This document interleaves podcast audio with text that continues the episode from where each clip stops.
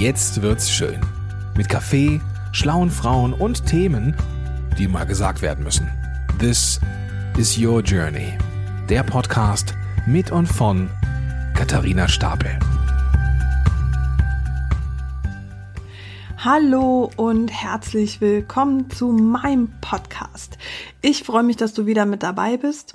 Und ich habe auch tatsächlich heute wieder einen super spannenden Gast für dich organisiert. Und das ist die Ann-Kathrin Kossendey-Koch. Ich hoffe, an der Stelle habe ich den Nachnamen richtig ausgesprochen.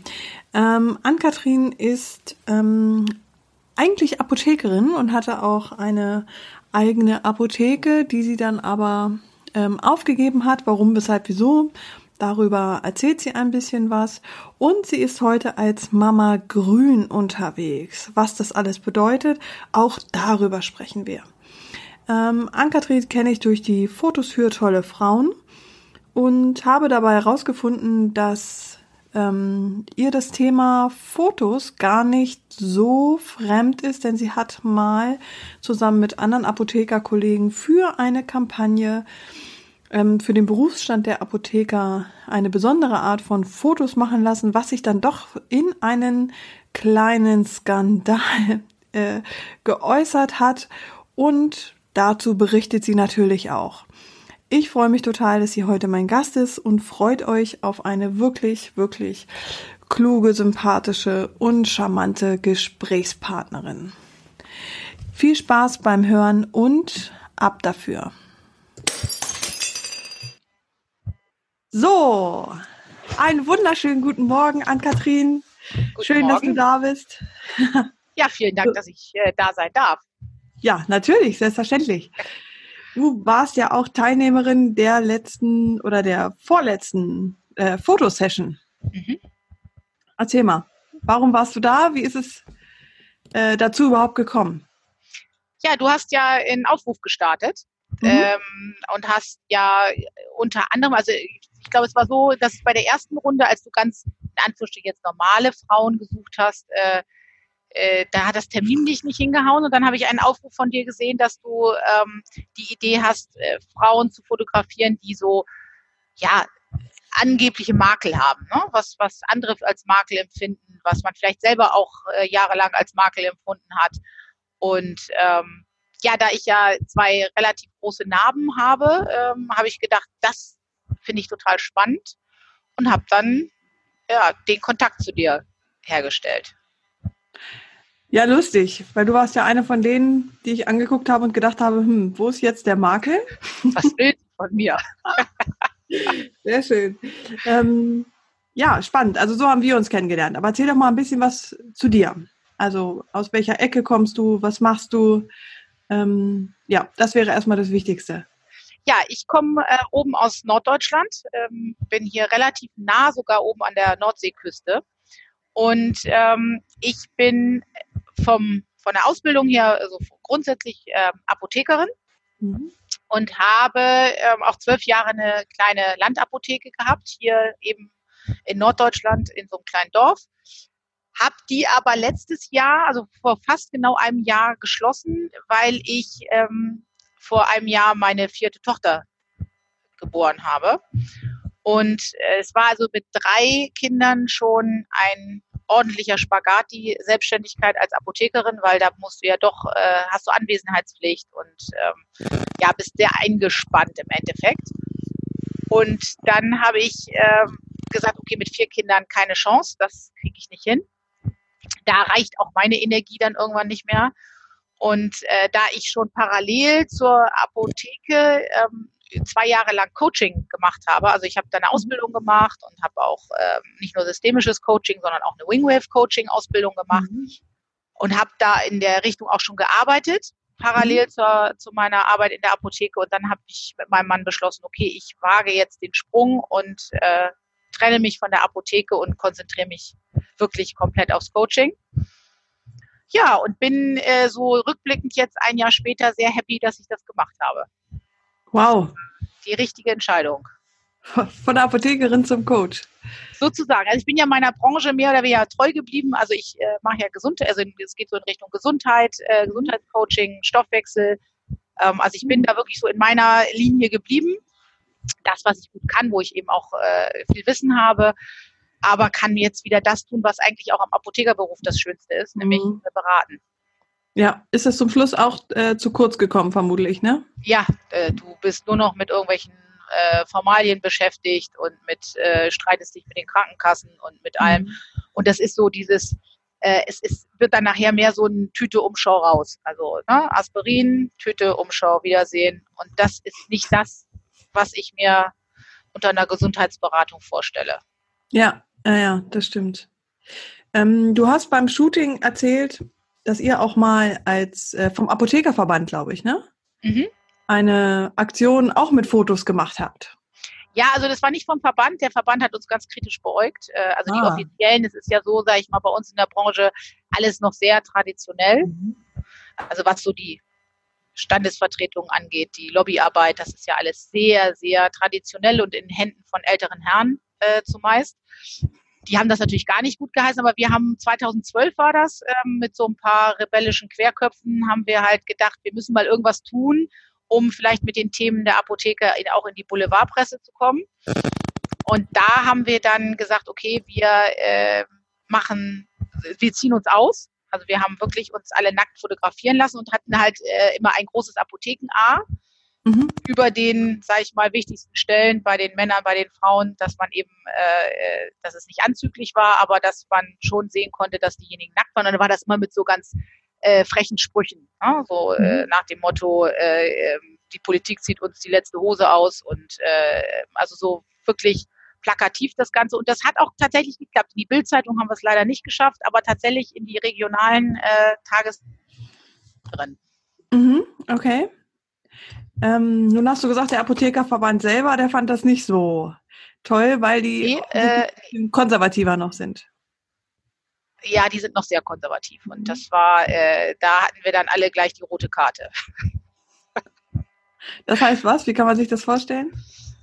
Ja, da gibt's so ein paar, die haben mir das bis heute nicht verziehen. Äh, äh, die, ja, ja, ja, ja, da gibt's so ein paar, ähm, wo ich mir immer sage, das ist so, das ist ja egal. Also jeder, äh, sag ich mal, kämpft auf unterschiedliche äh, Weise vielleicht, aber im Grunde genommen alle für das gleiche Ziel, dass man sagt, man will die äh, Versorgung der Apotheke vor Ort stärken. Man will, äh, dass es eben nicht nur übers Internet alles läuft, sondern vielleicht äh, wirklich in Gesundheitsfragen immer noch ein persönlicher Ansprechpartner da ist. Nun hake ich da nochmal genauer nach, weil das ja natürlich genau mein äh, Thema auch ist. Ne? Jemand verhält sich nicht der Norm Mhm. oder entspricht nicht der Norm und kriegt sofort äh, ein Feedback von außen. Ähm, wie, also, also, wie wirkt sich das letztendlich aus, grundsätzlich? Also ich äh, bin ja so ein bisschen familiär bedingt in das Apothekenthema so ein bisschen drin. Ähm, aber wie, wie kann man sich das vorstellen? Also wird man dann von anderen Apothekern geächtet oder was heißt das, wenn die einem nicht verzeihen? Ja, also es ist so, dass ich äh, tatsächlich bis heute noch, ähm, also äh, zum Glück, das muss ich wirklich sagen, zum Glück, ich habe äh, sehr viele, äh, sehr viel positives Feedback auch bekommen Mhm. und auch äh, echt nette Mitstreiter, die ähm, zum Teil ähnlich äh, querdenken wie ich, äh, so dass dass ich damit gut leben kann. Aber es ist tatsächlich so, dass ähm, zum Teil äh, Order kommt von ganz oben, dass ich an, bei gewissen Projekten ausgegrenzt werde, dass gesagt Oh. wird, okay, wenn die mitmacht, dann wird das von offizieller Seite nicht unterstützt. Ähm, also da wird schon versucht im Hintergrund, das ist halt im Endeffekt ist es ja wie in der richtigen Politik, es ist ein Drahtziehen äh, im Hintergrund, es ist ein, ein bisschen, ich sage es mal ganz offen, ich finde es auch alles ein bisschen schwierig, weil ich mir einfach sage, entweder man kämpft ja eigentlich für ein Ziel gemeinsam. Ja, das, also das ist so meine Idee immer. Also, und es ist ja gut, wenn auf vielen verschiedenen Ebenen äh, versucht wird, was zu erreichen. Ja, Die einen machen es diplomatisch, die anderen vielleicht ein bisschen aggressiver, der dritte sehr kreativ. Das kann ja, also ich sag mal, je bunter es wird, umso besser ist es ja, aus meinen Augen. Aber das sehen eben nicht alle so. naja klar, und ich kann mir vorstellen, dass, ähm, also die Idee ist natürlich, äh, alle Apotheker wahrscheinlich uniformiert darzustellen, dass die einen gemeinsamen Brand haben und dass da Unterschiedlichkeit natürlich nicht erwünscht ist. Genau. Ähm, Genau. Also würdest du das wirklich so sagen, dass aufgrund deiner Unterschiedlichkeit da Ausgrenzung stattfindet? Ja, ja, definitiv. Wahnsinn. Definitiv. Also das, das weiß ich auch von, von, da sind sich die zum Teil auch nicht zu schade, das offiziell zu sagen.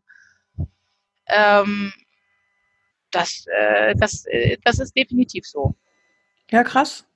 Und ich weiß auch sogar von Kollegen, ähm, äh, dass auch, äh, sag ich mal, auch versucht wird, mit Repressalien wirklich vorzugehen. Das hat mal bei mir, hat das nie funktioniert, mhm. weil ähm, ich da, da glaube ich, zu, zu äh, viele Verbindungen schon habe mhm. und die auch wussten, dass ich das sonst öffentlich mache. Aber ähm, das, das wird durchaus gemacht. Also äh, man versucht, die Leute mundtot zu machen. Ich habe das also, wir haben das jetzt, äh, das äh, quasi das letzte Ereignis war tatsächlich jetzt noch im Dezember, dass wir ähm, nicht nur ich, sondern auch zwei andere Apothekerinnen, die sehr ähm, eloquent sind und auch durchaus ihre Meinung vertreten, ähm, eingeladen waren zu den Stuttgarter Gesprächen, die ja immer von der Deutschen Apothekerzeitung in Zusammenarbeit mit dem Professor Kapke organisiert werden.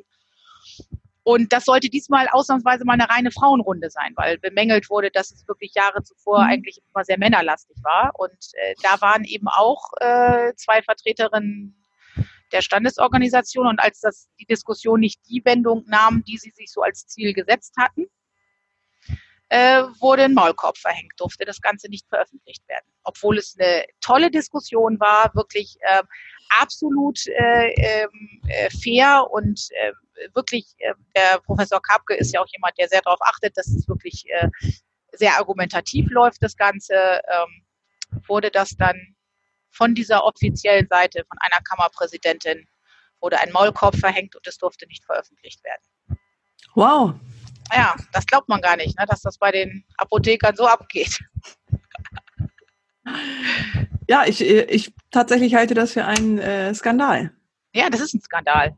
Ähm, das also. ist, ähm, das, da, da haben wir auch, äh, da waren wir auch sehr entsetzt, zumal wir quasi unsere Freizeit, unser Geld investiert haben, um ja. da äh, nach Stuttgart zu fliegen. Ähm, es war wirklich, wie gesagt, eine spannende, ganz tolle Diskussion, weil von einfach mal so die, die Problematiken der ähm, äh, Apotheken von allen Seiten beleuchtet wurden, jeder seine Argumente brachte und ähm, auch wirklich durchaus engagiert diskutiert wurde.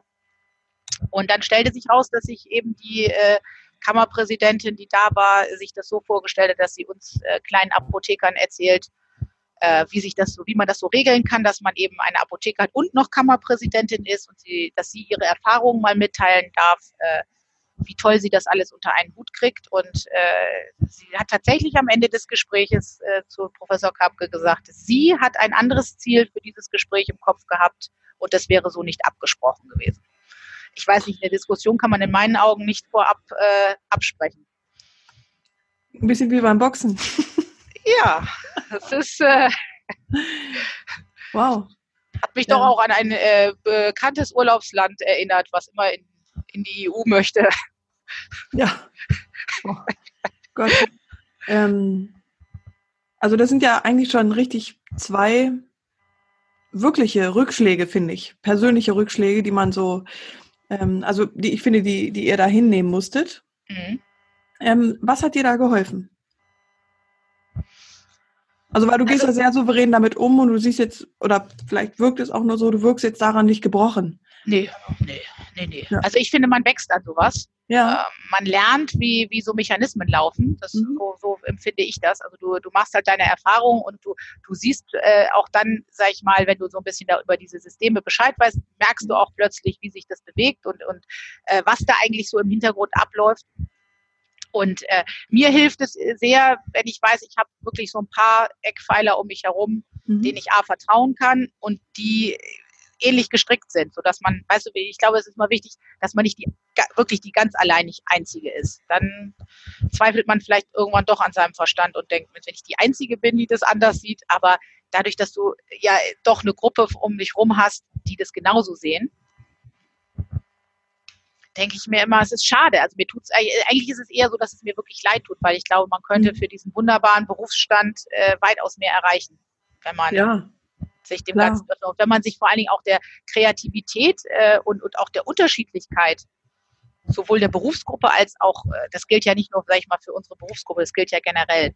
Wenn man sich immer, sag ich mal, dieser, dieser äh, Masse an, an, an diesem Pool an Kreativität und Ideen bedienen würde, ob das jetzt von Frauen kommt, von Männern, von äh, Alten, von Jungen, was auch immer, dann kann man ja eigentlich immer nur mehr gewinnen, als dass man verliert. Aber ich glaube, sobald Macht im Spiel ist, ist bei vielen immer oder so Pöstchen und so Ämter und so, dann fängt das an, dass es nicht mehr rein um die Sache geht. Genau, es geht nicht mehr um die Sache. Aber ähm, glaubst du, dass, ähm, und da zähle ich jetzt Schönheit einfach mal dazu. Also Schönheit ist ja für mich, dass man weiß, wer man ist, dass man mhm. für was steht, dass man eine Meinung hat, die auch vertreten kann. Ähm, glaubst du, dass genau das eine Eigenschaft ist, die, ähm, die auch Angst macht und die Leute dazu verleitet, zu sagen, so, da gehe ich jetzt gegen an, die ist mir mhm. nicht ganz koscher? Ja, definitiv. Mhm. Definitiv. Ich glaube, das wird von vielen als Dominanz empfunden. Mhm. Wenn man sagt, äh, ich weiß, was ich will und ich, ich möchte das so und nicht anders, das empfinden viele als Dominanz. Und, äh, und dann kommt ja noch dazu, finde ich, so aus, aus meiner Sicht, äh, das ist ja auch eine Eigenschaft, das, das darfst du als Frau ja auch nicht sein. Ne? Ah, ist, ist also auch noch ein Frauenthema noch dazu? Das ist noch ein Frauenthema, ja, ja. Ah, also du als Frau hast du ja auch noch, wenn, wenn, sag ich mal, der Mann sagt, das läuft so und so, kannst du als Frau nicht kommen und sagen, ich weiß es besser. Ah. Das Haben ist ja so eine Generation, sage ich mal, die da am Ruder ist. Die sind ja auch alle noch, äh, würde ich sagen, ein, zwei Generationen vor mir. Mhm. Die haben ja nochmal ein anderes Frauenbild, ein anderes Weltbild und äh, können sowieso äh, aufgrund ihrer Position auch mit Widerspruch schon nicht mehr so richtig gut umgehen. So, und wenn dann noch der Widerspruch aus weiblichen Reihen kommt, das ist natürlich dann doppelt, eine doppelte Schmach. Ähm, sag mal, bei der Fotoaktion haben ja auch Männer blank gezogen. Mhm. Haben, haben die dieselben Widerstände bekommen wie ihr? Nein. Ach, ernsthaft nicht? Nein. Warum nicht? Keine Ahnung. Äh, wahrscheinlich, weil, weil äh, ich, ich, ich, ich kann es also ich kann es mir nicht erklären, weil ich denke nicht in diesen Mustern, ich denke nicht in diesen in diesen Schachteln, in diesen Boxen. Aber äh, es gibt, denke ich mal, sicherlich äh, Menschen, die sagen, das schickt sich für eine Frau weitaus weniger als für einen Mann. Ah, sehr lustig. Glaube äh, glaub ich schon. Und gerade, ja. sage ich mal, in dieser konservativen äh, Branche, in der wir sind, wird ja, äh, das ist ja generell ein Phänomen. Männern wird ja leichter mal was verziehen, was, äh, sage ich mal, so ein angebliches über die Stränge schlagen ist, als bei Frauen. Ah, okay. Du hast eben nochmal das Thema Dominanz angesprochen.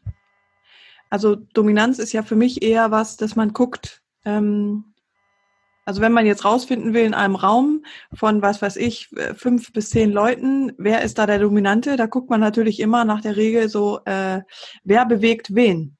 Mhm. Und dann mit dieser Theorie wäre ja ganz ähm, eindeutig, wer da der Dominante war, oder? Äh, ja, aber ich glaube, es ist, ähm, äh, also ich, ich kriege oder habe schon sehr oft das Feedback bekommen und deswegen habe ich gesagt, äh, die empfinden das als Dominanz, weil das mhm. ist ja gar nicht unbedingt so. Nee. Äh, gar nicht so, aber es wird dir dann oft, gerade von Männern, dann gesagt, ja, du musst mal ein bisschen weicher sein und äh, sei doch nicht so hart und sei nicht so dominant und die verwechseln da aber was. Was genau verwechseln die? Ja, die verwechseln, das ist einfach, ja, es ist ja wirklich nur ein, ein ähm, Wissen, was man will. Also es gibt bestimmte Situationen, da gibt es für mich auch keine Diskussion. Also da habe ich meine Werte, da habe ich meine, meine Meinung und dann gibt es, also meine Werte diskutiere ich nicht. Mhm. Wie so. hast du die, was sind deine Werte? Ja, zum Beispiel, ähm, äh, jetzt für mich ein Beispiel, äh, was das vielleicht ganz gut erklärt ist, ähm, ich habe nun vier Töchter mhm. und äh, da ist es mir eben auch äh, wichtig, dass die wirklich äh, aufwachsen damit, dass wir nicht in diesen Boxen denken und nicht dieses, du bist ein Mädchen, deswegen kannst du gewisse Dinge nicht machen oder du kannst gewisse Dinge machen, weil du ein Mädchen bist, mhm. sondern das ist wirklich so dieses, wir, wir versuchen sie so aufzuziehen, dass sie ja ganz frei in ihren Entscheidungen sind, ne? dass sie mhm. sich als Mensch sehen und nicht als äh, mit Geschlecht sozusagen. Und äh, ich sage jetzt mal ein Beispiel, der, wir hatten den Fall, dass sie einen Religionslehrer jetzt hatten, der also den Kindern erzählt hat, wie schön es in den 50er Jahren waren dass die Frauen verheiratet wurden und dann hatten die Männer das ja einfacher und für die Frauen war es auch gut, die waren gut versorgt und äh, da wurden die Ehen auch nicht so häufig geschieden. Also das war total super damals. Und mit dem habe ich halt ein kleines Gespräch geführt mit dem, mit dem Herrn über so gewisse Werte, die äh, ich bei, versuche meinen Kindern zu vermitteln, eben dass ähm, ja, wir eben nicht äh, die Fähigkeiten nach Geschlechtern in irgendeiner Form einordnen, und da ist es eben so, ne, da stehe ich dann auch 100 Prozent dazu. Da, da kann der mir dann erzählen, was er will äh, und das wird dann häufig als Härte oder als als äh, ne, vom Gegenüber als als äh, Dominanz empfunden, was ich aber gar nicht finde. Es ist einfach ein zu seinen äh, Ansichten stehen. Mhm. Wobei man muss ja äh, fairerweise dazu sagen, dass ähm, Studien ja ganz klar zeigen, wenn man den Menschen klare Regeln vorgibt, klare Strukturen, was, was so deren Rolle ist und was sie so zu tun haben, äh, berichten alle, dass sie äh, doch schon glücklich sind und sich durchaus sicherer fühlen. Ja, man sagt ja auch, Kinder brauchen Regeln. Ne? Mhm. Naja, das, das, das, das klar, das ist, du hast, äh, du hast so eine, so eine begrenzte Spielfläche, wo du sicher bist. Ne? Mhm. Das ist ja, wenn du rausgehst, dann wird es ja vielleicht auch manchmal ein bisschen, also raus aus dieser Sicherheitszone wird es ja auch manchmal, könntest du ja auch scheitern. Genau. Was äh, gibt dir ähm, den Mut zum Scheitern, dass du sagst, ich fühle mich trotzdem sicher, auch wenn ich scheitere? Das ist, glaube ich, die Lebenserfahrung, die man hat. Jetzt, also als junge Frau, habe ich mich definitiv mit Scheitern nicht sicher gefühlt. Das fand ich ganz mhm. furchtbar. Ja, Scheitern, äh, ich glaube, das ist, das ist ein Lernprozess, dass man, dass man merkt, dass Scheitern einfach total wichtig ist, weil nur daraus lernst du ja. Mhm. Wenn du dich nicht ausprobierst, dann wirst du nie wissen, was du wirklich gut kannst, was du wirklich machen möchtest, wo dein Weg dich hinführt. Wenn du äh, nur die sichere Schiene gehst, dann ist das Leben ja extrem eintönig. Und zu, zum Ausprobieren gehört nun mal Scheitern dazu. Das ist ganz normal. Ja, schon, klar. Das ist Normalität.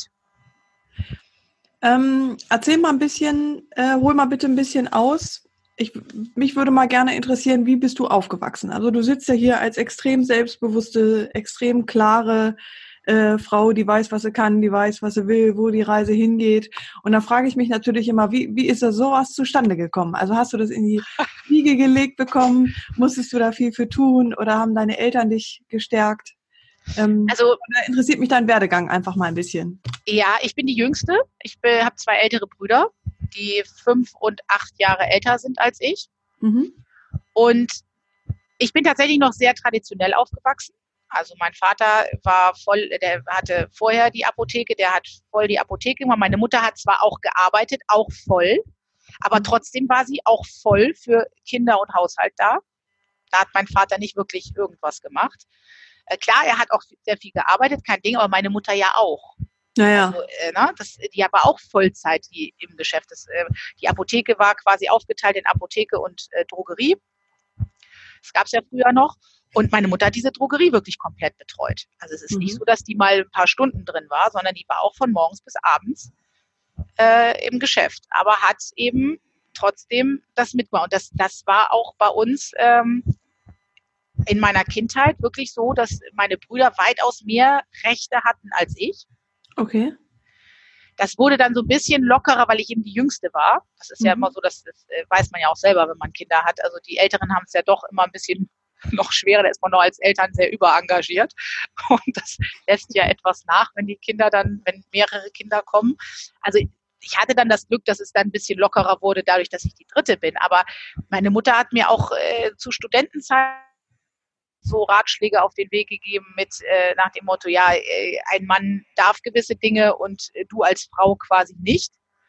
Und das hat in mir aber immer so, ich glaube, so den kleinen Rebellen äh, rausgeholt. Also ich hab, bin von Anfang an dagegen angegangen, habe das nicht eingesehen, warum das so sein soll, dass äh, Jungs irgendwie mehr dürfen als ich als Frau.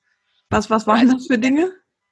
Ja, die durften länger weggehen. Das, da, da wurde da nicht so drüber diskutiert, wo gehst du hin. Bei mir wurde alles abgefragt, mit wem triffst du dich, wie lange, warum. Ich meine, dass da auch Sorge dahinter stand von meinen Eltern. Klar, kann ich auch jetzt nachvollziehen, ja, wo ich jetzt selber Kinder habe. Aber das, äh, dann habe ich mich immer gefragt, dann müssten sich ja um meine Brüder weniger Sorgen gemacht haben als um mich.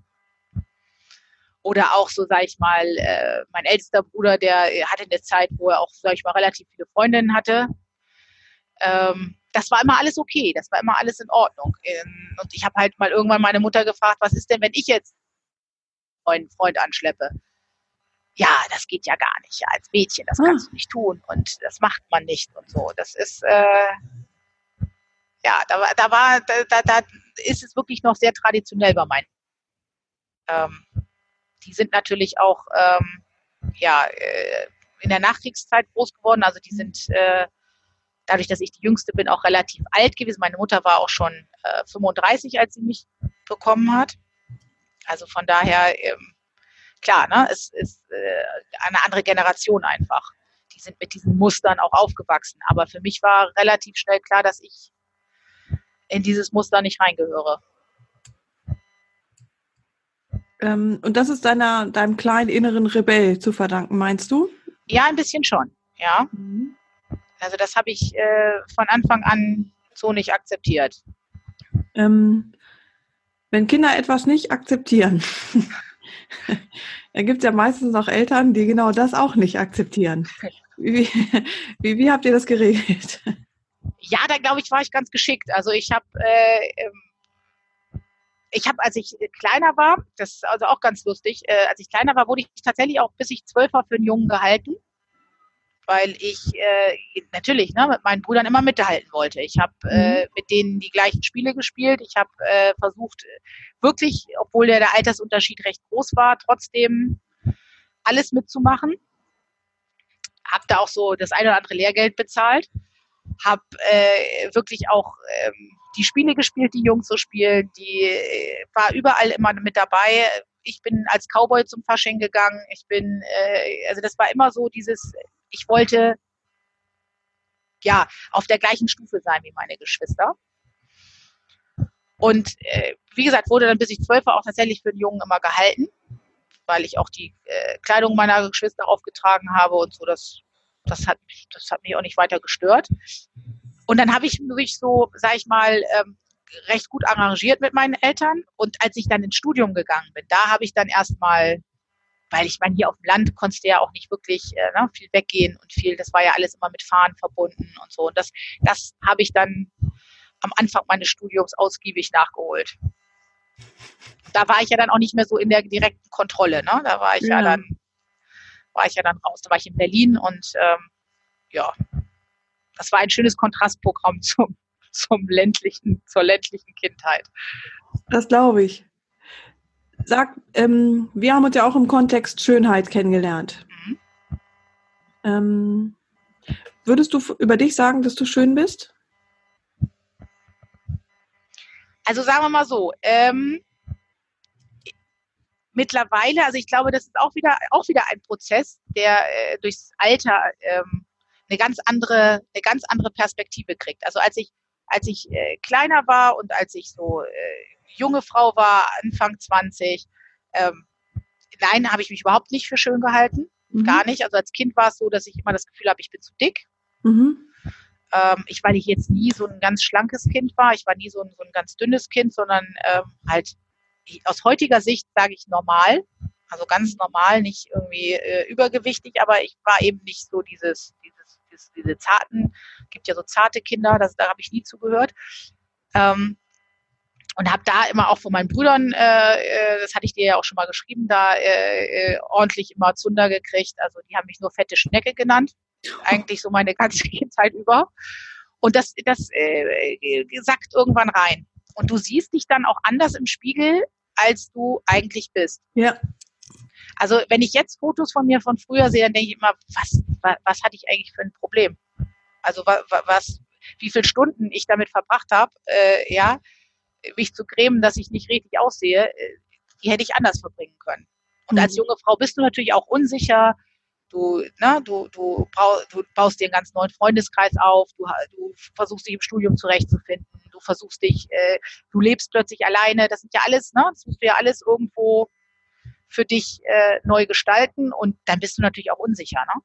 Dann war ich nicht die erfolgreichste im Studium am Anfang, weil ich äh, da doch ein bisschen mit den Naturwissenschaften zu kämpfen hatte. Da sinkt dein Selbstwertgefühl dann schon mal äh, gern null. Mhm. Und ähm, das ist ja auch häufig so diese Zeit, weißt du, dann hast du so die ersten äh, Beziehungen, äh, dann hast du vielleicht äh, äh, Männer oder Jungs, die, die du gut findest, die dich aber nicht gut finden und umgekehrt, ja. Das sind ja, das ist ja so eine Phase, da ist ja auch dann alles immer so hochdramatisch und der Herzschmerz ist ganz groß und ganz furchtbar, ja, wo man aus heutiger Sicht denkt, oh Mann, ja, also ganz ehrlich. Ich meine, in der Zeit war es schön und es war aufregend und alles toll, aber ja. so rückblickend denke ich manchmal, also Anfang 20 möchte ich nicht nochmal sein, es war so anstrengend. Es war immer alles so anstrengend, so extrem, ja, emotional anstrengend. Und heute äh, sehe ich es eigentlich so ein bisschen anders. Also ich sehe schön, also weißt du, der Begriff Schönheit hat sich für mich einfach, die Definition hat sich für mich geändert. Ja. Früher war schön so dieses reine, du gehörst quasi in dieses Schema, du hast äh, eine makellose Haut, du hast einen makellosen Körper, du bist dünn, du bist, äh, hast eine gewisse Größe, so diese Schönheitsideale. Und jetzt ist es eher, dass ich die Schönheit für mich so definiere, ähm, auch die Liebe zum eigenen Körper. Mhm und auch so diese, dieses Fasziniertsein davon, das, das, das, das äh, geht ein Hand, äh, Hand in Hand so ein bisschen mit, äh, sage ich mal, der beruflichen Richtung, aus der ich auch komme. Ich bin total fasziniert auch immer wieder davon, was der Körper alles leistet, ja. was der kann, was der, was der zustande bringt, ja. Und äh, wenn du dann Kinder bekommen hast, ja, irre, was, was, was macht dieser Körper? Ja, was, wie schafft er das? Und mir ist es eher heutzutage wichtig, dass, dass ich gesund bin, also dass ich einen gesunden Körper habe dass der, ob ich jetzt da ein Muttermal mehr habe oder irgendeine, äh, ja, das interessiert mich gar nicht mehr. Das ist, äh, wundert mich nicht, dass du körperfasziniert bist von Funktionen. ich äh, glaube zu wissen, dass du ja eine kleine Perfektionistin bist. Ja. An der einen oder anderen Stelle. Ja. Und äh, wenn man eins sagen kann, dass die Funktionen des Körpers ja wirklich äh, perfektioniert sind, ja? ja. Also wie alles ineinander greift, ähm, oder auch mal einspringt, wenn was ausfällt. Das ist schon, also fand ich auch immer faszinierend. Das ist, das ist wirklich so. Ja, und das ist, und, und was dann noch dazu kommt, ist einfach auch, ähm, wenn du so, ich finde es immer sehr faszinierend und das, das, ist auch das, was ich schön finde heutzutage an Menschen und wo ich ähm, bei mir denke, ich komme da immer mehr hin, wo ich hin will. Ja. Ist es wirklich bei sich zu sein. Bei Wie schaffst du das? Sein. Was, was bringt dich zu dir? Also was ist das konkret? Kannst du das sagen? Ja, also dadurch, dass ich ja jetzt aus diesem Hamsterrad raus bin seit einem Jahr und wirklich ja. auch mal die Zeit und die überhaupt den, den, Kopf habe, mal rechts und links zu gucken, was vorher gar nicht war. Da war ich einfach in so gewissen Zwängen drin. Ähm, da war der Tag wie so ein, wirklich wie so ein Hamsterrad. Morgens rein, abends raus. Mhm. Ja, und jetzt ist es so, ähm, was mich viel mehr wieder zu mir bringt, ist, dass ich mir Zeit nehmen kann, auch wenn ich vier Kinder habe und arbeite, weil, weil kannst, ich kann mir das einfach besser einteilen jetzt, dass man, dass ich mal wieder schaue, ich kann was lesen. Und wenn es zehn Minuten am Tag ist. Aber das ist schon, das ist schon ein großer Unterschied. Ja, was, was nicht fachlich ist, sondern was einfach so für mich, für, für meine Weiterentwicklung ist. Äh, Meditation finde ich total super. Ah. Habe ich für mich entdeckt. Okay. Auch nicht jetzt äh, zwei Stunden irgendwo im Schneidersitz äh, in der Ecke sitzen, das kann ich gar nicht, äh, kriege ich gar nicht hin. Aber so, es gibt ja wirklich so ganz kurze Sachen, fünf bis sieben Minuten. Das mache ich dann manchmal, mache ich dann, versuche ich dann einzubauen, wenn ich die Kleine vom Kindergarten abhole. Dann fahre ich einfach fünf Minuten eher und mache das im Auto für mich. Ah, ja, so. park irgendwo und mache das. Also ich suche mir wirklich aktiv so meine Nischen. Ah, spannend. Und achte auch viel mehr jetzt darauf, wirklich was auch mal für mich zu machen. Wirklich zu sagen, und wenn es, wie gesagt, ganz kleine Zeitfenster sind, aber die sind für mich. Und auch ganz klarzustellen meiner Familie gegenüber, ich mache wirklich viel für euch, das mache ich von Herzen gerne und ich bin wirklich, meine Familie ist mein Ein und Alles, aber ich bin auch noch da. Mhm. Und ja, da gerade bei vier Kindern. Ja, und manchmal grenze ich mich jetzt auch wirklich stark ab, dass ich dann wirklich sage, so, und das sind jetzt, ich sag mal, das sind jetzt meine Sachen da geht ihr jetzt mal nicht dran. Punkt. Oder ich esse jetzt und jetzt wartet ihr bitte, bis auch ich fertig bin. Also das sind, das sind Kleinigkeiten, ja. aber äh, die machen unheimlich viel mit der Wertschätzung. Ja, klar. selber gegenüber. Ich könnte auch einfach sagen, komm, steht alle auf und ja, hier, ich, ich räume dann schon alles weg. Ja, ja. Hm. Nee, nee. Also ist es jetzt wirklich so, dass sie das auch lernen sollen. Dass ne, jedes Familienmitglied sein Recht hat. auch die Mutter. Ja, Überraschung. Ja, auch ein Mensch, komisch. Hä? Ja, das äh, fällt, das fällt so oft hinten runter. Ne? Ja, ja, ja. das ist ganz oft so. Dann wird so, sag ich mal, die Liebe mit äh, so, so, ja, mit so einer Selbstaufgabe verwechselt. Mhm. Und das finde ich ganz fatal. Und was wir eben, was auch äh, so mir wirklich sehr, sehr mich wieder viel näher an mich ranbringt, ist, dass wir jetzt auch viel mehr spontan wegfahren. Also mhm. das war ja vorher auch überhaupt nicht möglich.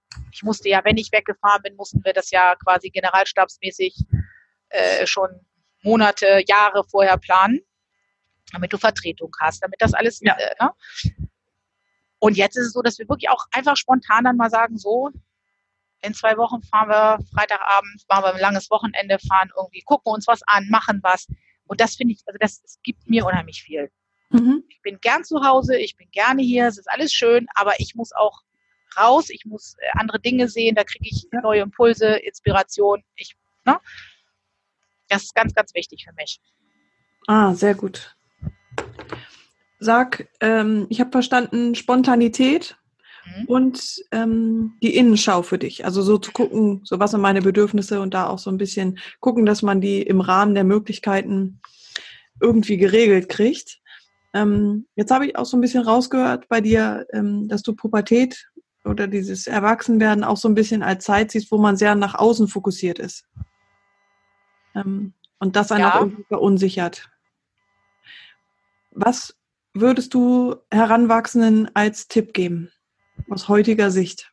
Also ich glaube, das Problem ist, äh, wenn du so in die Pubertät kommst, du löst dich ja, äh, das, das soll ja auch so sein, von deinen Eltern ein bisschen mehr ab. Ähm, und bei den Eltern bist du ja häufig so ganz behütet. Mhm. Die lieben dich so, wie du bist. Und das ist ja auch richtig so. Das soll ja auch so sein, damit du einen sicheren Hafen hast. Aber ich glaube, es geht dann ganz stark los, diese Vergleicherei. Mhm. Na, so dieses, äh, dieses Orientieren an angeblichen Vorbildern. Ähm, und dann alles, was an mir anders ist als an denen, äh, sehe ich dann gleich kritisch.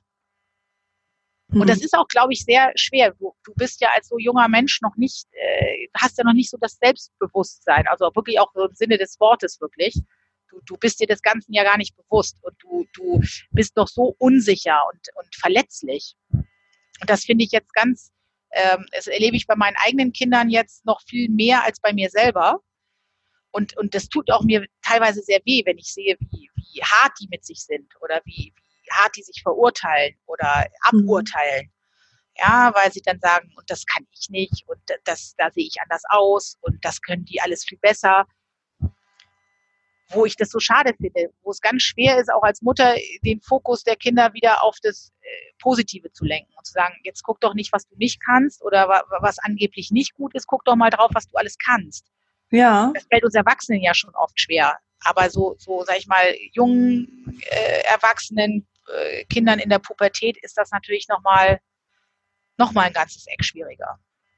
Und ich glaube, ähm, das ist so eine ganz große Balance zwischen Loslassen und trotzdem ähm, wirklich äh, ihnen eine Stütze sein, dass sie sich auf das Richtige konzentrieren und nicht in so einen Strudel gelangen, äh, der, dass sie sich nur noch unzulänglich äh, empfinden selber. Ich glaube, es fängt schon früher an. Wir hatten gestern zufällig, ähm, war ich mit meiner Kleinen beim Schwimmen. Dann haben wir mal da so ein bisschen Mama-Tochter-Zeit und können so ein bisschen schnacken. Und ähm, dann sagte sie so, sie hätte sich auf die Waage gestellt. Dann sag ich so, hä? Sag, warum stellst du dich auf die Waage? Und ich meine, die ist acht, ne? Mhm. Und ähm, ich äh, wollte dann irgendwie rauskriegen, so, was ist los?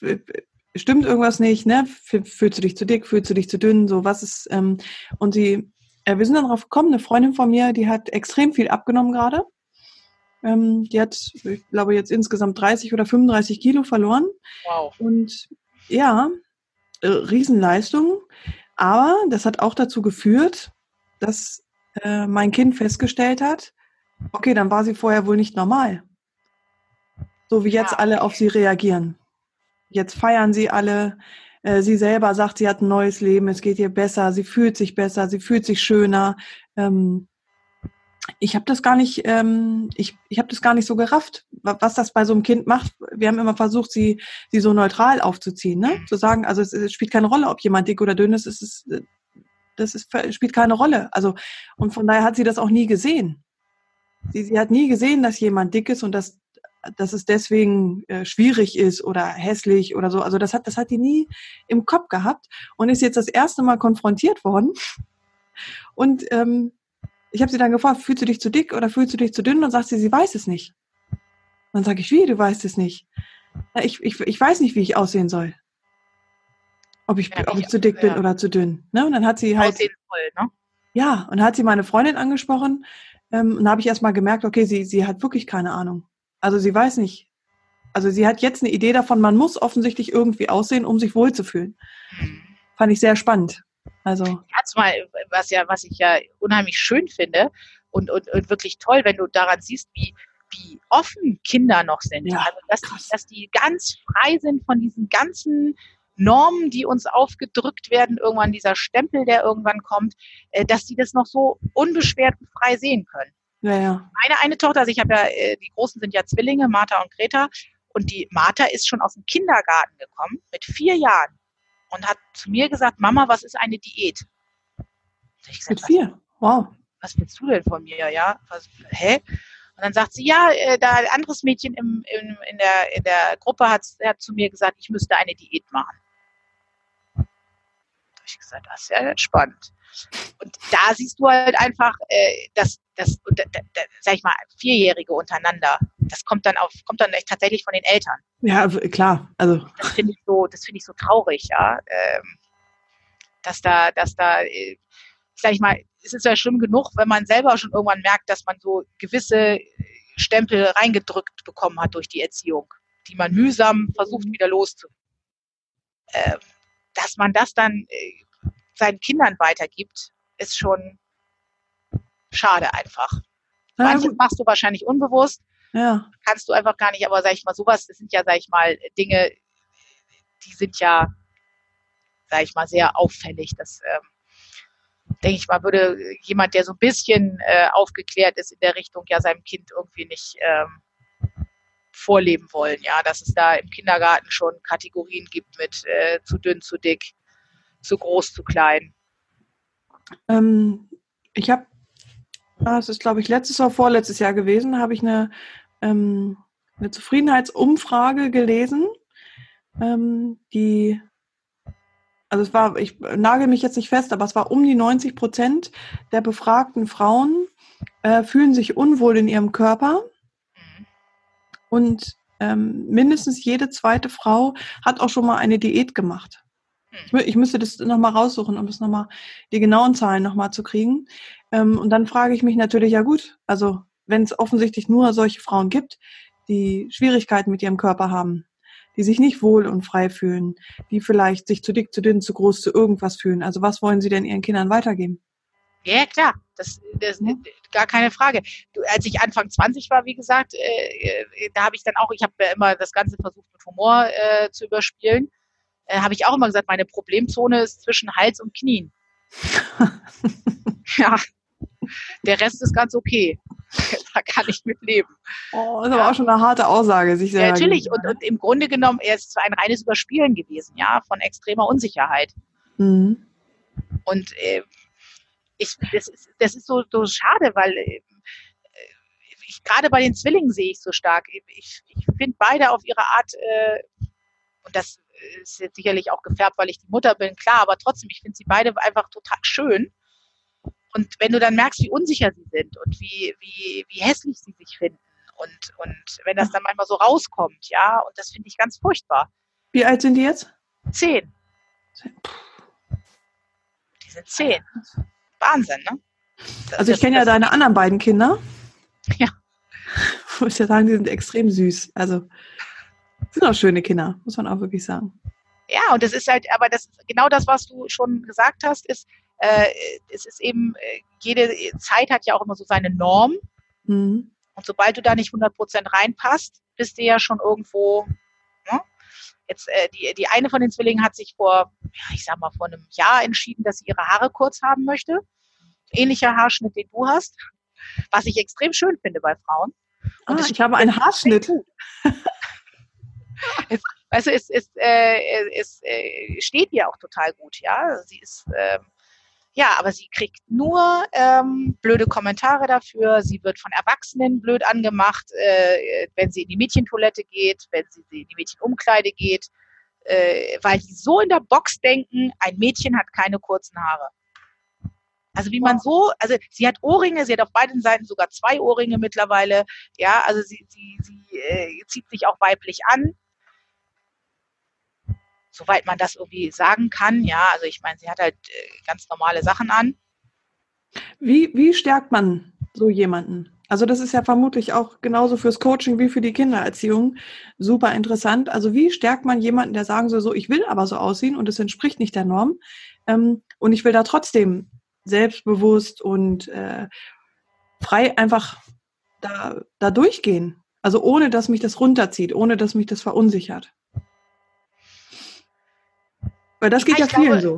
Ne? Ja, äh, ich glaube, was ganz wichtig ist, ist, dass du ähm, so, so, so wie du diese negativen Erfahrungen machst, die blöden Sprüche und die, dass du auch positive Erfahrungen machst.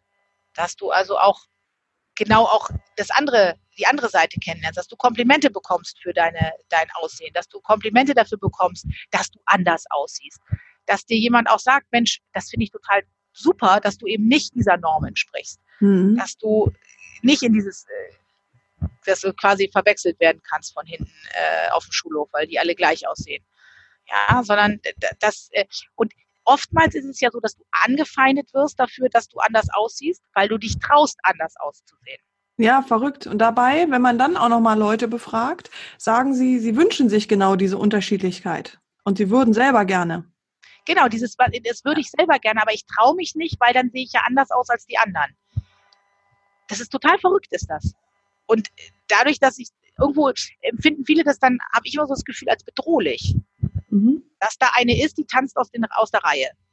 Die macht das, was ich eigentlich gerne machen würde und die traut sich das jetzt einfach. Die macht es einfach. Gibt es Vorbilder? Aktuell. Vorbilder jetzt, äh, die diese, diese, sag ich mal, diese Einzigartigkeit gut leben. Mhm. Und das ganz, äh, sag ich mal, ohne Stress, ohne ähm also ich finde, äh, jetzt mache ich genau das, was ich immer nicht mag, äh, sage mich erst das, wo ich, wo ich das nicht sehe. Mhm. Auch gut. Ist ähm, in der Politik. Ah. Ganz extrem. Dass Spannende du Antwort. Nur äh, Deko hast. Dekofrauen. Mhm. Also bis auf unsere äh, Kanzlerin, die ja aber ja, sag ich mal, ja, den Zenit jetzt überschritten hat, äh, ist alles, was ich so sehe, ja, an Ministerinnen und so, das sind alles so, die sehen alle, ne, haben alle so ein bisschen so, sind ein bisschen garstig ausgedrückt, aber die haben alle so ein Zahnpasta-Lächeln. Aber kann, hast du da eine, wo du sagst, okay, die verbinde ich mit einem tollen Gesetzentwurf oder mit einer tollen Idee oder die, die brennt für was oder die, die, äh, na, die verfolgt wirklich mit Herz äh, äh ein Thema. Boah, nee. Ich krieg noch nicht mal die Namen alle zusammen. Du hast recht. Und das finde ich so traurig. Ja. Das ist so ge ge geschuldet so ein bisschen dieser, das äh, äh, glaube ich manchmal, das ist so ein bisschen dieses, ja, damit das schön aussieht im Kabinett, brauchen wir ja auch ein paar Frauen. Ah, wobei ich ähm, auch parallel bei Männern überlegt habe. Also bei Vorbildern war ich jetzt gerade gar nicht so sehr nur bei Frauen, sondern ich habe auch gedacht, männliche Vorbilder würden, würde ich jetzt auch gelten lassen. Ja, ja, definitiv. Also das ist ja, ähm, das ist ja äh, unabhängig davon. Ja. Äh, das ist ja unabhängig davon. Aber ich bin spannenderweise, als ich nach den Vorbildern gefragt habe und selber innerlich gesucht habe, wäre ich nie auf die Idee gekommen, ansatzweise in Politik zu gucken. Nein. Nein, nein, ich auch. Von daher finde ich deine Antwort total spannend. Ja, aber wenn du das mal siehst bei den Männern zum Beispiel, äh, äh, unabhängig davon, dass ich natürlich da, also ich persönlich damit nichts anfangen kann, aber ja. wenn du zum Beispiel so einen Seehofer nimmst, mhm. ja, da weißt du schon, wofür der steht. Das ist jetzt absolut mhm. in meinen Augen nichts Positives. Das ist jetzt nicht, wo ich sage, hurra. Aber der steht wie so ein, wie ja. so ein Pfeiler für gewisse Themen. Mhm. Und die verteidigt er auch. Und der okay. wird auch unbequem, wenn er will. Mhm. Ja, der macht auch den Mund auf. Warum? Weil er es darf. In, ja, in dem Kontext ja. Mhm. Weißt, ja, ne? Also nicht, äh, weil man es gut heißt, sondern weil er einfach mhm. der Meinung ist, er darf das. Und das ist ja auch alles so, ne? Das ist ja alles äh, ein Klüppchen da. Das ist ja alles, ähm, da kommst du wahrscheinlich auch nicht durch, durch diese, durch diese Hierarchien, wenn du ein bisschen aneckst, wenn du mal deine Meinung sagst, wenn du, äh, ne? wenn du unbequem bist. Ähm, Gibt es noch andere Vorbilder oder Ecken, wo du nach Vorbildern suchen würdest? Ja, ich überlege gerade. Also, ähm, also auch für dich, für deine Kinder? Ja. Ähm, ich finde es immer gut, ich finde es immer spannend, wenn, ähm, ja, wenn Menschen so mit einem Thema rausgehen. Auch wenn, wenn vielleicht äh, das Umfeld sagt, was ist denn das jetzt? Was ist denn das jetzt für ein Thema? Das hast du ja ganz häufig, finde ich, so bei, also, was ich zum Beispiel ganz spannend finde, ähm, ich komme jetzt leider nicht auf den, den Namen, der fällt mir gerade nicht an. Da gibt es äh, so einen ganz, äh, finde ich, ganz smarten ähm, äh, Experten bei Instagram. Der macht jetzt auch neu einen, einen ähm, Podcast, wo er sich rauswagt mit einem ganz anderen Thema. Also eigentlich ist er bekannt als Instagram-Experte, der dir sagt, wie du also da die Follower-Grenze sprengst. Mhm. Ja, so was sie halt alle so machen gerne. Und der hat dann gesagt, okay, ich habe aber eigentlich noch eine ganz andere Seite. Ich befasse mich nämlich auch mit Spiritualität, aber so im Sinne von, wie kann ich zum Beispiel die Gesetze des Lebens wirklich praktisch an, äh, umsetzen? Okay. Wie funktioniert das Manifestieren? Wie, äh, na, wie ziehe ich gute Dinge in mein Leben? Da hat er jetzt nicht einfach aus der Ecke gewagt mit einem Podcast. Okay. Hat auch selber gesagt, okay, ich weiß jetzt gar nicht, was jetzt passiert, ich mache das jetzt einfach. Ich weiß auch nicht, was das für meinen, den anderen Teil meines Business be, bringt, ob ich dann vielleicht da gar nicht mehr ernst genommen werde oder was auch immer, ist mir aber alles egal, ich mache das jetzt. So, und das finde ich, sowas finde ich, das, das gefällt mir total. Ja, wenn ja. Leute Mut haben oder einfach sagen, so, ich, ich mache das jetzt. Das ist einfach ein Teil von dem, was ich unbedingt gerne rausbringen möchte in die Welt. Und das tue ich. Egal, ob da jetzt äh, ja, Widerstände sind oder ob das jetzt, äh, sag ich mal, massenkonform ist, sondern ich mache das einfach. Ja, also vielleicht sind Vorbilder ja doch eher im Alltag zu suchen als in der Öffentlichkeit. Nicht schon. Denke ich gerade. Ähm, und ich ähm, kann nur aus meiner äh, Geschichte sagen, also ich hatte, was Vorbilder angeht, ähm, fand ich jetzt meine Eltern nicht so hilfreich, muss ich gestehen, aber ich hatte das große, große Glück, ähm, eine Patentante zu haben, die, ähm, ich glaube, die hat äh, Rebellion erfunden. so, die, äh, die war schon immer anders. Das war krass. Die war immer anders. Die, die äh, hat das durchgezogen mit äh, Pauken und Trompeten. Das war echt immer Wahnsinn. Und das, äh, die war Tatsache ein sensationell gutes Vorbild. Ne? Also zu sehen, man kann auch anders leben als die, als die Eltern. Ne? Ja, und was ich gut finde, ist, wenn du, ähm, also wenn du so Vorbilder hast, die irgendwo, äh, sag ich mal, äh, berühmt sind, dann äh, finde ich, ist es auch gerade für Kinder immer so dieses, naja, aber der ist ja berühmt. Der darf sich das ja dann erlauben. Genau. Ja, ähm, übrigens, ich habe jetzt gerade mal kurz geguckt, der heißt Trajan Tosef. Ich schreibe mir das mal auf, du ja, sagst mir gar nichts. Wirklich, das ist wirklich spannend. Ähm, weil der, äh, das finde ich einfach so schön, wenn man mal so wirklich so ganz rausgeht aus, äh, ja, im Endeffekt, ne, aus seiner normalen äh, Komfortzone und sagt, so, ich mache das jetzt. Ja, ich, äh, ich, das ist zwar ein total anderes Thema und, und dieser, dieser Podcast heißt echt abgefahren. Jetzt habe ich es wieder. Das ist, das ist äh, eine spannende, total spannende Sache. Und was ich zum Beispiel jetzt im Moment mache, das finde ich auch äh, ähm, so, sage ich mal, vielleicht noch äh, auch ein ganz guter Tipp. Ich habe ja nun diese vier Mädels zu Hause und ähm, da die zwischen eins und zehn sind, ähm, ist tatsächlich das äh, Vorlesen immer noch ein Thema. Selbst mhm. die Großen finden das immer noch toll. Und ich habe jetzt vor kurzem ähm, ein Buch entdeckt und da gibt es mehrere Folgen. Ähm, das heißt Rebel Girls. Da geht's, das ist mal eine Seite, eine Geschichte und da geht es immer um äh, Biografien von Frauen, die irgendwas Besonderes gemacht haben. Ach cool. Da sind sowohl ganz berühmte drin, wie gestern Abend haben wir zufällig gerade Madonna gehabt oder äh, Beyoncé war da auch letztens mit drin. Aber es sind auch so äh, wirklich äh, Frauen drin, die zwei, 300 Jahre vor uns gelebt haben, die zum Beispiel ähm, ja sich natürlich noch viel mehr gegen die Männer behaupten mussten, die dann äh, irgendwie Seiltänzerin werden wollten unbedingt und immer dran geglaubt haben und es gemacht haben. Oder die, die erste, die den, ähm, die Frau, die den ersten Grand Slam gewonnen hat, ja, die also in den 20er Jahren sich da durchgesetzt hat und äh, tolle Sache. Die Kinder sind ganz heiß immer auf die nächste Geschichte. Und ich finde, das zeigt so schön so dieses, äh, es kommt auch immer wieder darin vor, weil es eben natürlich Frauen, die solche Grenzen gesprengt haben, natürlich auch äh, verinnerlicht haben. Immer wieder dieses, und wenn du äh, scheiterst, mach weiter. Wenn du an dich glaubst, an deinen Traum, verfolg ihn, gib nicht auf. Und das finde ich unheimlich äh, schön, unheimlich motivierend und liest die ganze Familie gerne, weil selbst ich finde das total spannend. Ah, ich, ähm, und ich richtig, richtig toll. Also kann ich, kann ich nur empfehlen. Und das ist so, da kann man selber variieren, wie viele Geschichten man abends vorliest. Und man hat auch Gesprächsstoff. Ne? Die Großen, die wollen darüber dann auch reden, die wollen dann mehr dazu wissen. Die Kleinen, die, glaube ich, saugen das einfach unterbewusst auf, was ich auch gut finde, dass die einfach schon mal so mitkriegen. Ne? Eine Frau kann alles, wenn sie möchte. Ich habe neulich ähm, eine Dokumentation über Coco Chanel geguckt. Hm. Das solltest du dir mal angucken. Ich glaube, das war Arte, glaube ich muss mal in die Mediathek gucken. Ja. Ähm, sensationell. War mir gar nicht so klar, welche Hürden diese Frau alle nehmen musste, was das für ein Fight war, bis sie da hingekommen ist. Ne? Also wirklich spannend. Also gerade wenn es darum geht, ne, anders Dinge zu machen als andere. Da ja, und es ist, es ist so, äh, sag ich mal, gerade so, wenn die, wenn die Frauen so gewisse Widerstände hatten, so mhm. in ihrer Biografie, gerade dann ist es ja häufig so, dass sie extra großartig äh, geworden sind danach. Also das ist so dieses, was du vorhin gefragt hast, auch mit dem Scheitern. Das gehört zu einem guten Erfolg tatsächlich auch dazu. Mhm. Wenn du nicht scheiterst, wirst du nie großartig werden.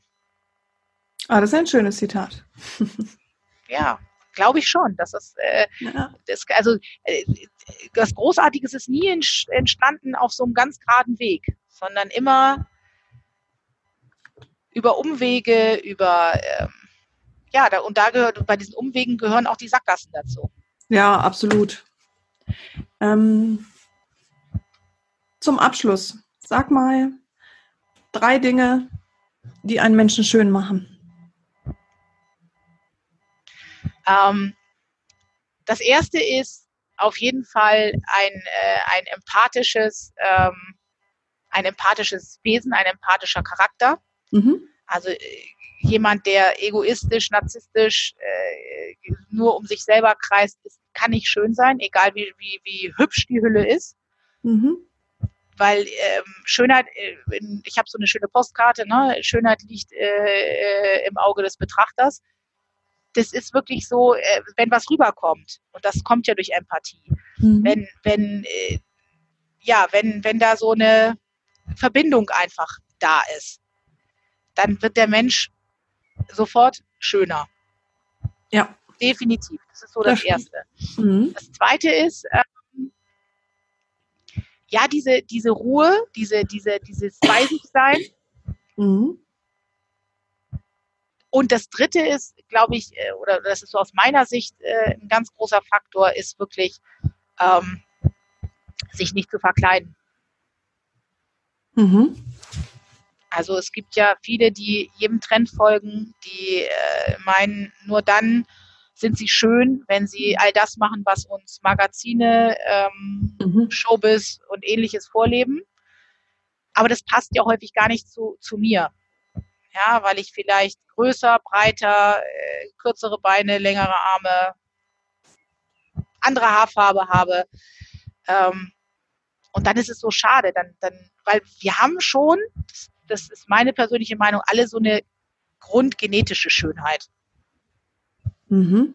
Und wenn du die krampfhaft veränderst, das siehst du ja auch an diesen, an diesen übermäßigen Operationen, wenn dann Frauen ja. meinen, sie müssten da hier noch spritzen und da noch was rein und da was weg und, und dann wird es ja irgendwann immer äh, maskenhafter. Es wird immer, immer äh, ähm, ja eher wie so eine, wie so eine Comicfigur mhm. und hat mit Schönheit überhaupt nichts mehr zu tun, auch wenn es vielleicht objektiv ja, den absoluten Schönheitsidealen entspricht. Aber es ist nicht mehr authentisch und dann passt es nicht mehr zusammen. Dann ist es wie so eine, ja, das ist, zum Beispiel habe ich, ich habe ja nun schon ewig, äh, ne, ja mit mit, seit ich Kind bin, habe ich ja diese starken Locken. Und ich habe mal als junge Frau, ne, in der Zeit Anfang 20, als man eben noch so ja auch beeinflussbar ist, habe ich dann gesagt, okay, für einen Ball, ja, äh, habe ich mir die Locken rausziehen. Da hatte ich lange Haare und habe ich mir die Locken rausziehen lassen, habe ich mir die glätten lassen, weil ich immer unbedingt mal glatte Haare haben wollte, so wie alle anderen auch und eben nicht diesen, diesen Krisselkopf. So, und dann äh, habe ich sechs Stunden beim Friseur gesessen, äh, Wahnsinn Schmerzen ausgehalten, ja, bis hm. die Haare endlich mal glatt waren, weil das ist natürlich eine Prozedur, ne, die wirklich glatt zu ziehen. Enderfolg war, es hat mich keiner erkannt. es haben mir ganz viele gesagt, irgendwo habe ich dich schon mal gesehen, aber hilf mir gerade mal, wo du dann gesagt hast, Entschuldigung, ja, wir sind befreundet, ich bin's. Also das war ganz schlimm. Und äh, ja, ne, das ist so das, was ich meine. Das, das ist dann, du, du versuchst dich an irgendwas anzugrenzen oder anzulehnen, was aber dir authentisch gar nicht mehr, also was gar nicht mehr authentisch für dich ist, was dir gar nicht entspricht. Und ich meine, klar kannst du mal eine, eine andere Lippenstiftfarbe ausprobieren oder mal, äh, ne, das ist ja alles, äh, das ist, finde ich auch schön, das ist persönliche Freiheit.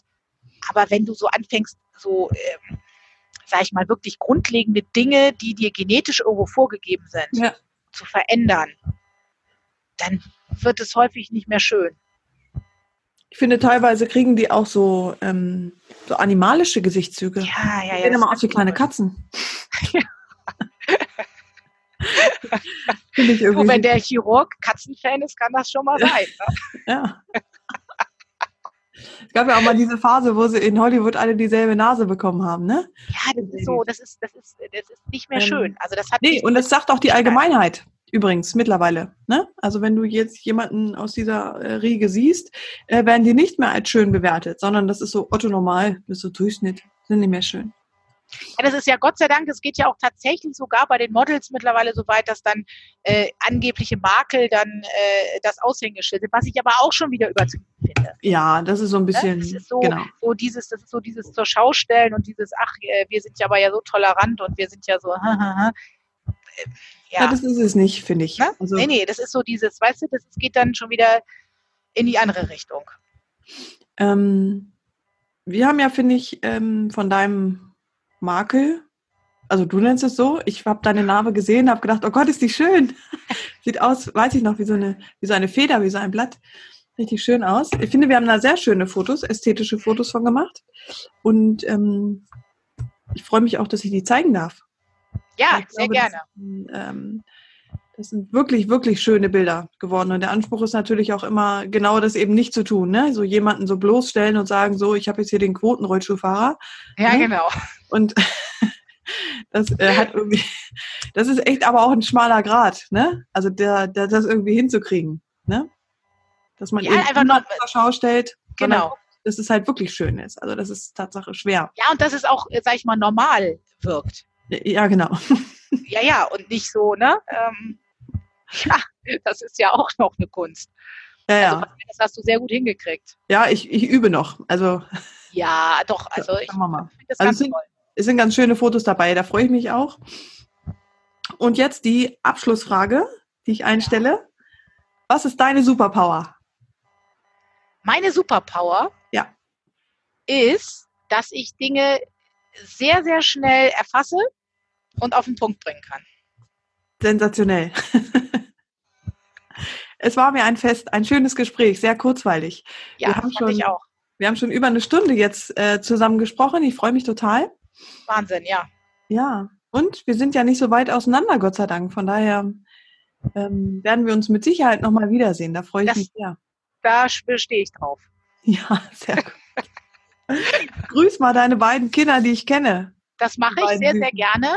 Und äh, dir noch, wie gesagt, ein herzliches Dankeschön. Zum einen äh, für die tollen Fotos. Ja, sehr gerne. Danke dir. Auch die Atmosphäre, die du geschaffen hast, das ist ja nun auch ähm, wichtig. Also ich sag mal, bei mir war es in Anführungsstrichen, wie du gesagt hast, ja, die Narbe, die, die äh, hier äh, im Dekolleté sitzt, das ist jetzt, sag ich mal, aber du hast auch den Raum geschaffen, auch für andere, die da waren, äh, sich ganz frei zu fühlen und so. Das äh, ist auch eine Kunst. Also das oh, ist danke. eine Gabe. Also von daher höchsten Dank und Respekt. War wirklich eine super Sache.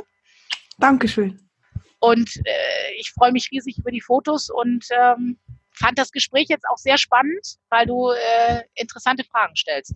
Ja, ich bin gespannt, wie das sich am Ende dann äh, rauskristallisiert. Ich danke. Also super Gesprächspartner, hat Spaß gemacht.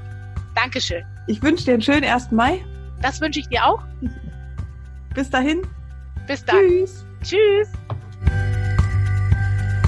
Auch die schönste Folge geht mal zu Ende. Wir hören uns demnächst hier wieder und hey, falls es dir heute noch niemand gesagt hat, du bist echt schön. Hab einen tollen Tag.